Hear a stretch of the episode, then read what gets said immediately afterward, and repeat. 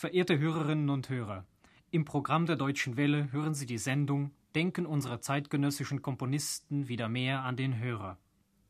Der Autor Eberhard von Lewinsky unterhält sich mit dem Komponisten Hans Werner Henze. Wer die modernen Musikfeste des Jahres 1966 verfolgte, stellte mit großer Überraschung überall fest, dass die modernste Musik zahm geworden ist. Mag sein, dass damit eine gewisse Langweiligkeit aufkam, weil eben die sensationellen Aufregungen fehlten, an denen sich die Ansichten entzünden konnten.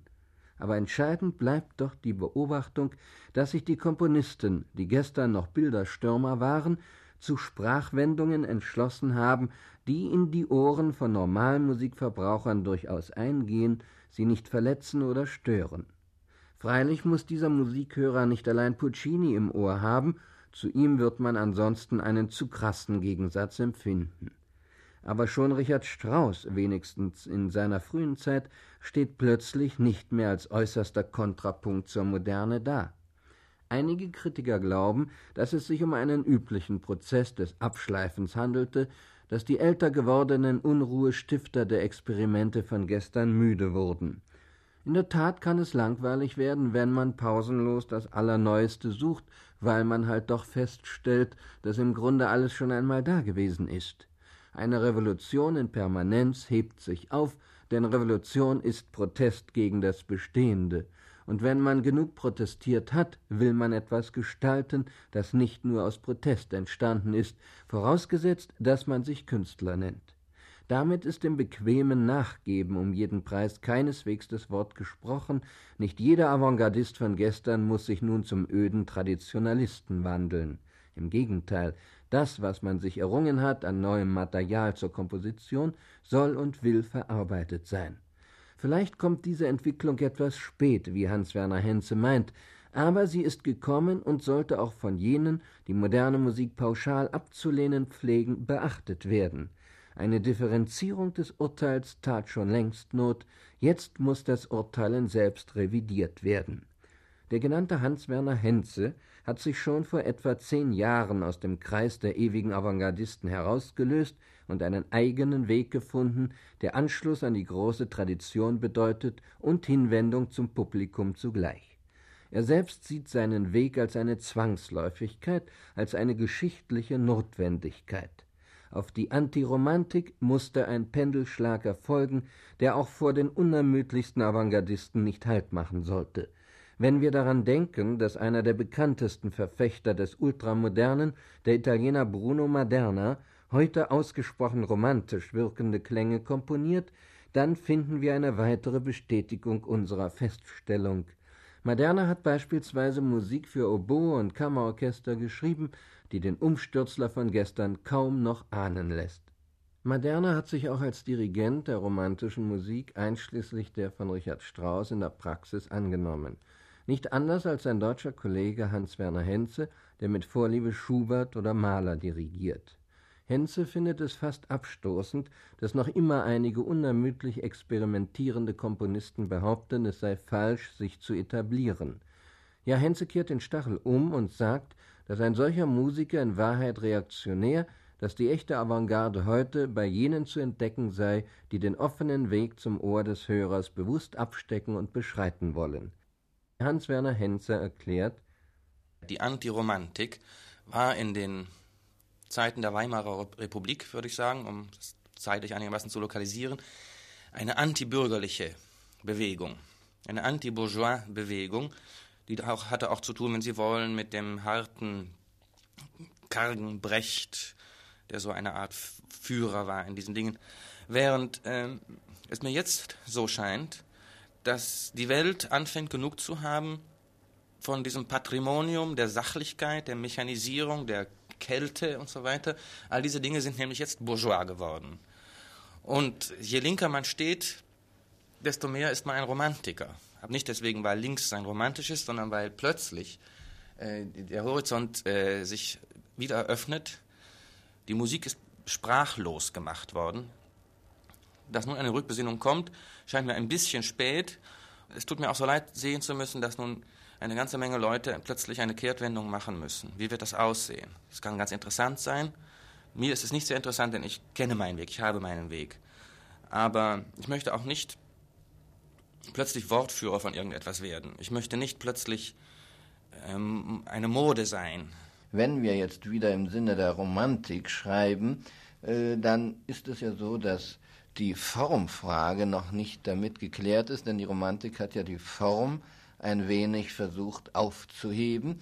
Und es wäre ja, nachdem wir eine Zeit der Formlosigkeit hatten und noch haben, eher naheliegend, dass wir zu klassischen, festen, ganz strengen, kontrapunktischen Formen zurückgriffen und nicht zu romantischen Formen.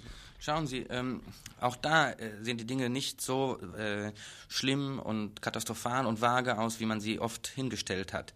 Beispielsweise hat mein, meine Beschäftigung mit Mahler mir gezeigt, dass das einer der grandiosesten und genialsten Architekten der Musik überhaupt gewesen ist. Ein unglaublich äh, bewusst schaltender, mit seinen Mitteln schaltender und die Form beherrschender Mann. Wenn Sie dann weiterschauen, was Schönberg konnte, was Berg konnte, rein formal, das ist ungeheuer. Und da liegen auch bereits die Wurzeln zu ungeheuren Möglichkeiten, die die ganze zweite Hälfte dieses Jahrhunderts bequem ausfüllen könnten. Dazu gehört allerdings ein ungeheures Maß an Können und zweitens vor allen Dingen an dem Wunsch, etwas auszusagen.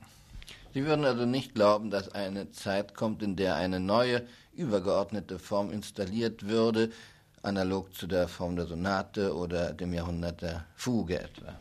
Das glaube ich nicht. Außerdem könnte man dieses Jahrhundert, wenn man wollte, das Jahrhundert der Sonatenfuge nennen, weil beide Formen äh, durchaus verschmelzbar sind und beide Formen ähm, gleich stark sind und gleich potent sind. Allerdings potent vor allen Dingen in ihrer Forderung. Man könnte also doch dann nach dem, was Sie sagen, behaupten, dass in den letzten 30 bis 40 Jahren äh, fast alle Musiker die Möglichkeiten, die vor allem im Expressionismus und zurück bis zum Maler vorhanden waren, äh, nicht erkannt und also auch nicht genutzt haben, sodass das jetzt erstmal nachgeholt werden muss.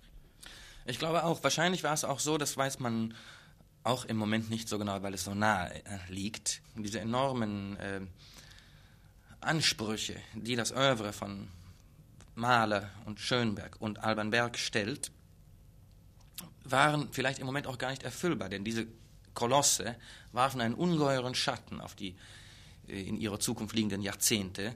Und wenn jemand sich überhaupt, äh,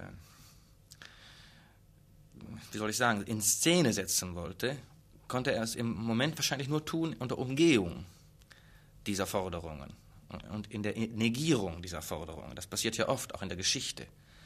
Und es ist sehr viel neues Material in die Welt gekommen. Nur denke ich mir, dass jetzt in der zweiten Hälfte dieses Jahrhunderts die Zeit anfängt gekommen zu sein, in der mit den inzwischen entstandenen neuen Erfahrungen, die größtenteils technisch sind, ähm, die Forderungen der großen Titane in der ersten Hälfte dieses Jahrhunderts zu erfüllen. Und äh, der Wunsch danach kommt nicht von ungefähr. Und überall regt es sich, Sie wissen, auch Boulez hat in letzter Zeit immer mehr auf Alban Berg sich äh, umgestellt und seinen Webern von vor 10, 15 Jahren gänzlich verlassen. Und dergleichen Bewegungen kann man ziemlich viel erkennen. Wahrscheinlich kommt mit der ungeheuren Verspätung, die in der Musik immer stattfindet, auch das ist geschichtlich, ähm, etwas langsam auf die Musik zu und in die Musik hinein eine Forderung, die sich nicht mehr überhören lässt, nämlich die im Anfang des Jahrhunderts in der Psychoanalyse aufgedeckten ungeheuren äh, Landschaften der menschlichen Seele anzugehen und mit Musik zu beleuchten. Und äh, Musik, die, wie wir wissen oder gelernt haben, die Sprache des Unaussprechlichen ist, hat da ihre großen Aufgaben. Nicht in der materialistischen oder äh, handwerklichen, bürgerlichen Routine des Ablaufens technischer, Ablaufen lassens technischer Prozesse.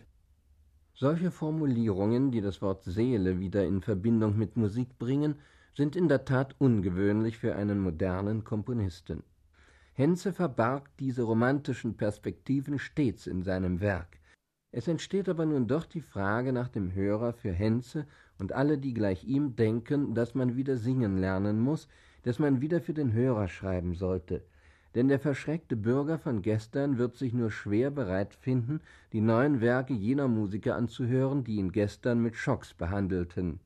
Und jene jungen Menschen, die sich an jedem neuen Ton der Avantgardisten ergötzen, werden Henze auch nicht hören mögen. Gibt es ein Publikum für Henze?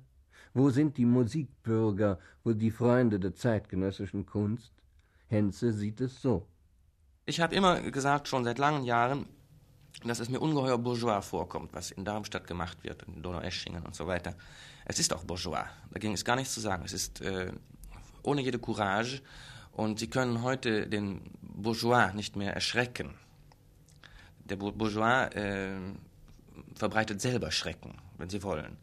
Aber nicht mal das tut er eigentlich. Es bleibt also sehr, sehr äh, in sich kreisend, die ganze Geschichte, geht kaum äh, weiter, berührt nicht mehr Gesellschaftsschichten, die äh, angerührt werden müssten und möchten und sollten und bleibt so in sich etwas gelangweilt, rotierend da stehen, wo es nun einmal steht.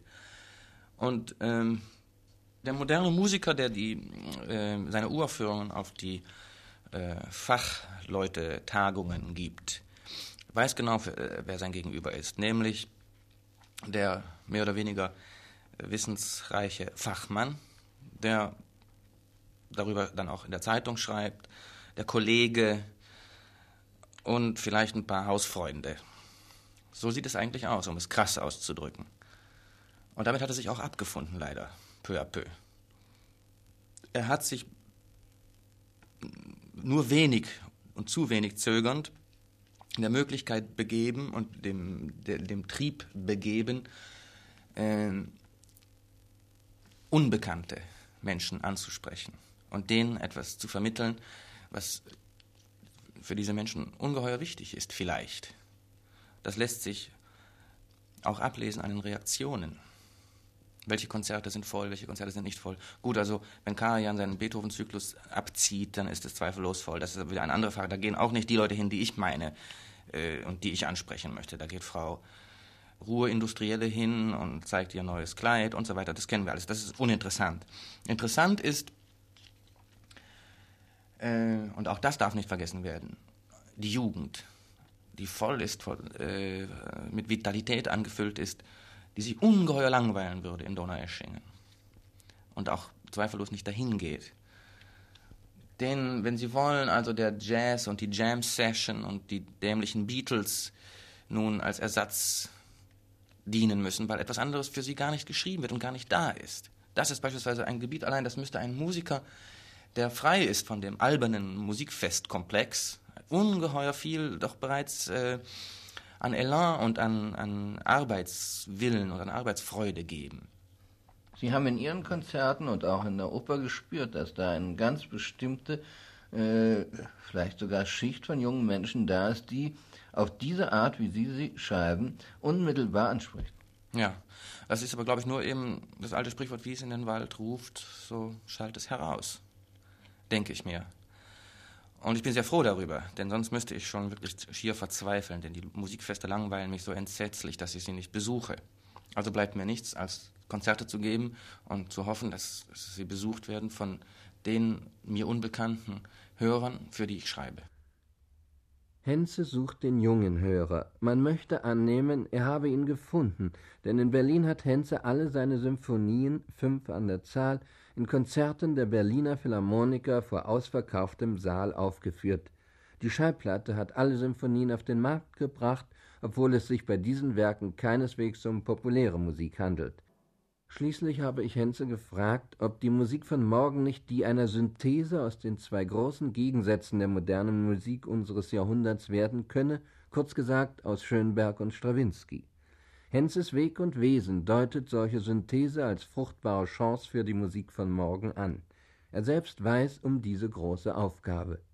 Ja, das ist natürlich eine äh, große Sehnsucht, ähm, sich so zu entwickeln und so stark zu werden äh, in der persönlichen Sprache, dass es langsam zu solchen von Ihnen erwähnten Möglichkeiten kommt. Und wenn man zurückblickt, hat sich eigentlich äh, meine Arbeit immer so abgespielt, dass Dinge, die mich beeinflussten und erregten, äh, erstmal sehr deutlich in die Partitur hereinkamen und dann langsam, beinahe schon immer im nächsten Stück, wieder eliminiert wurden. Und nun langsam, wenn man ja auch älter oder wenn Sie wollen reifer wird, nicht wahr, kann es nicht mehr so leicht passieren, dass Einflüsse und Anregungen ungeprüft oder zu spontan einfließen.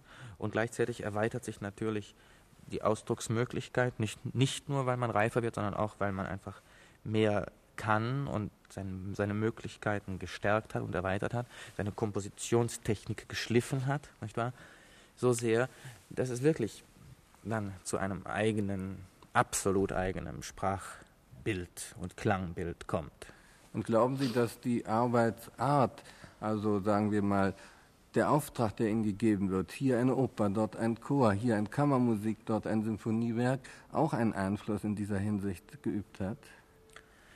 Äh, das könnte sein, nur muss ich sofort sagen, dass für mich ein Auftrag etwas ungeheuer Anregendes ist. Also wenn ich von vornherein weiß, bei der Komposition, dass wir zum ersten Mal erklingen in Covent Garden oder in der Festival Hall oder im Schwetzinger Schloss oder was immer Sie wollen, nicht wahr?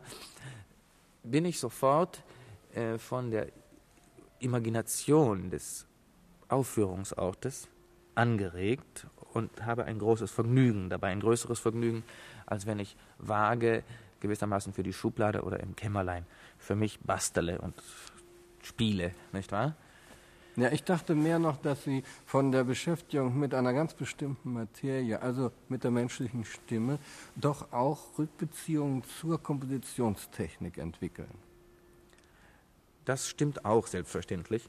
Ich würde sogar sagen, dass ähm, die Kontinuierlichkeit meiner Arbeit deutlicher und klarer in einer Linie zu, zu sehen ist, wenn Sie die Kammermusik und die sinfonische Musik anschauen. Während die Dinge, die offizieller sind, gewissermaßen, äh, Theater, selbstverständlich, ist damit gemeint, besonders die Oper, wird die Fragestellung eine andere, nicht wahr? Da ist also Frage, äh, die Frage zwischen Spannung und Lösung größer, zwischen Steigerungen, zwischen Ruhepunkten. Und ähm, vor allen Dingen die sehr, sehr wichtige Frage, die besonders wir Deutschen immer viel zu sehr vernachlässigen, wie wichtig nämlich die menschliche Stimme auf dem Theater ist. In der Tat ist sie, je länger man darüber nachdenkt, das Hauptausdrucksmittel und man muss es deshalb mit Respekt behandeln und man muss vor allen Dingen für die Stimme äh, etwas schreiben, das von dieser Stimme überzeugend als Message, als Botschaft herausgetragen werden kann. Es ist unendlich wichtig und das selbstverständlich folgert, ich glaube, das ist das, was Sie meinen, wiederum stilistisch eine ganze Menge Dinge. Sie kommen selbstverständlich da auf die Notwendigkeit einer größeren Einfachheit der Schreibweise. Diese Einfachheit der Schreibweise ist nicht zu verwechseln mit Simplizität, sondern ist ein sehr hoher Anspruch, den zu erfüllen einem selten gelingt. Und wenn man ihn erfüllt hat, ist es ein Glücksfall, würde ich sagen. Und das ist eigentlich die größte Ambition, die man überhaupt haben kann, gerade heute in dieser etwas konfusen Zeit der Musik, zu erkennen, was ist eine menschliche Stimme als Ausdrucksmittel und was kann ich Neues und Originelles mit dieser Stimme sagen.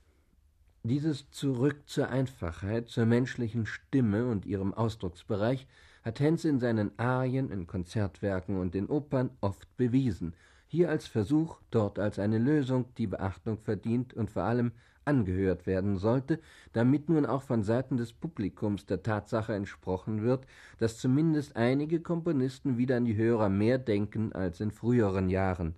Ohne ein gewisses Mithören und Mitdenken bleibt der Komponist mit seinen besten Absichten immer noch allein.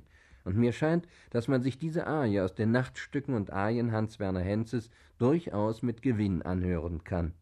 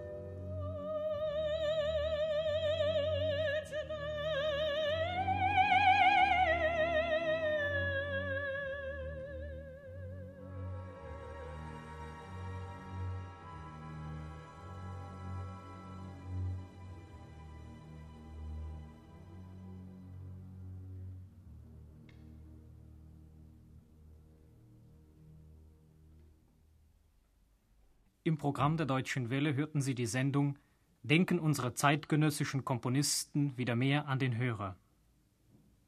Der Autor Eberhard von Lewinsky unterhielt sich mit dem Komponisten Hans Werner Henze